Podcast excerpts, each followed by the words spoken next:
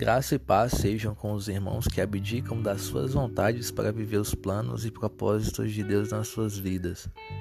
Paulo, escrevendo aos Filipenses, disse: Ora, de um e de outro lado estou constrangido, tendo o desejo de partir e estar com Cristo, o que é incomparavelmente melhor.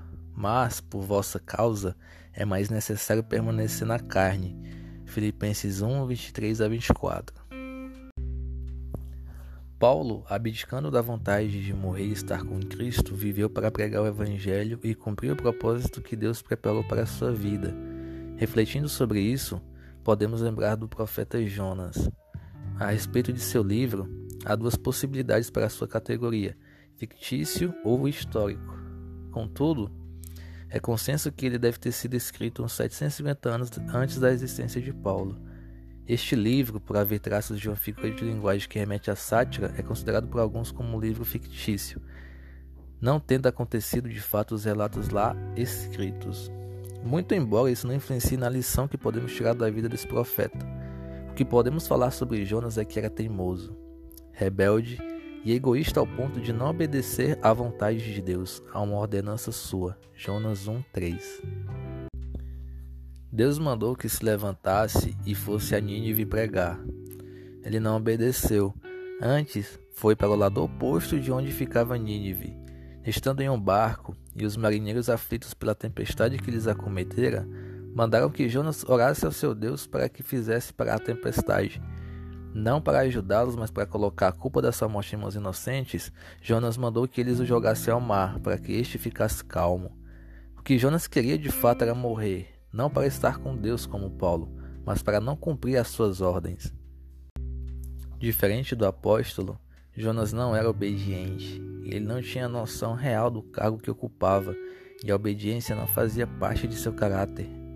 Em contrapartida, mesmo desejando morrer para estar com Cristo, Paulo entendia a necessidade de permanecer na carne, Filipenses 1:24, para cumprir o seu propósito.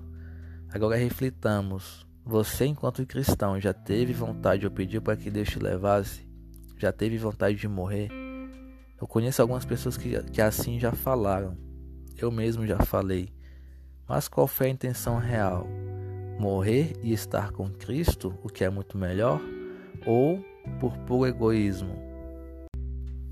Elias, 1 Reis 19:4, Moisés, números 11 e 15 e Jeremias, Jeremias 20 e 17 também desejaram sua morte, mas por motivos egoístas, do que propriamente por estar com Deus, como Paulo.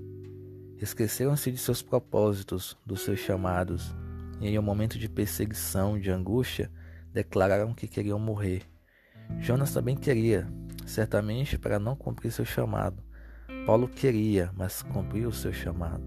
E nós, que sabemos que morrer é lucro, Filipenses 1:21, quando desejamos morrer, é para estar com Cristo, como Paulo, ou para fugir das angústias desse mundo, como Jeremias, Jó, Elias e Moisés, ou para não cumprir os propósitos de Deus, como Jonas.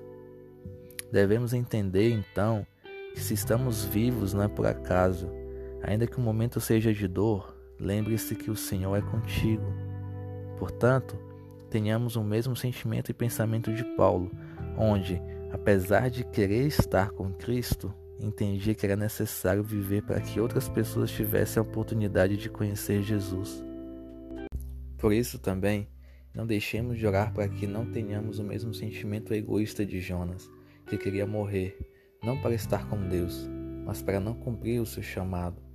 Que o Senhor nos fortaleça na certeza de que, estando vivos, precisamos cumprir o que Ele tem preparado para as nossas vidas para que não fujamos do nosso chamado e que vivamos para Cristo, pois o viver é Ele e para Ele. Amém? Deus abençoe a sua vida.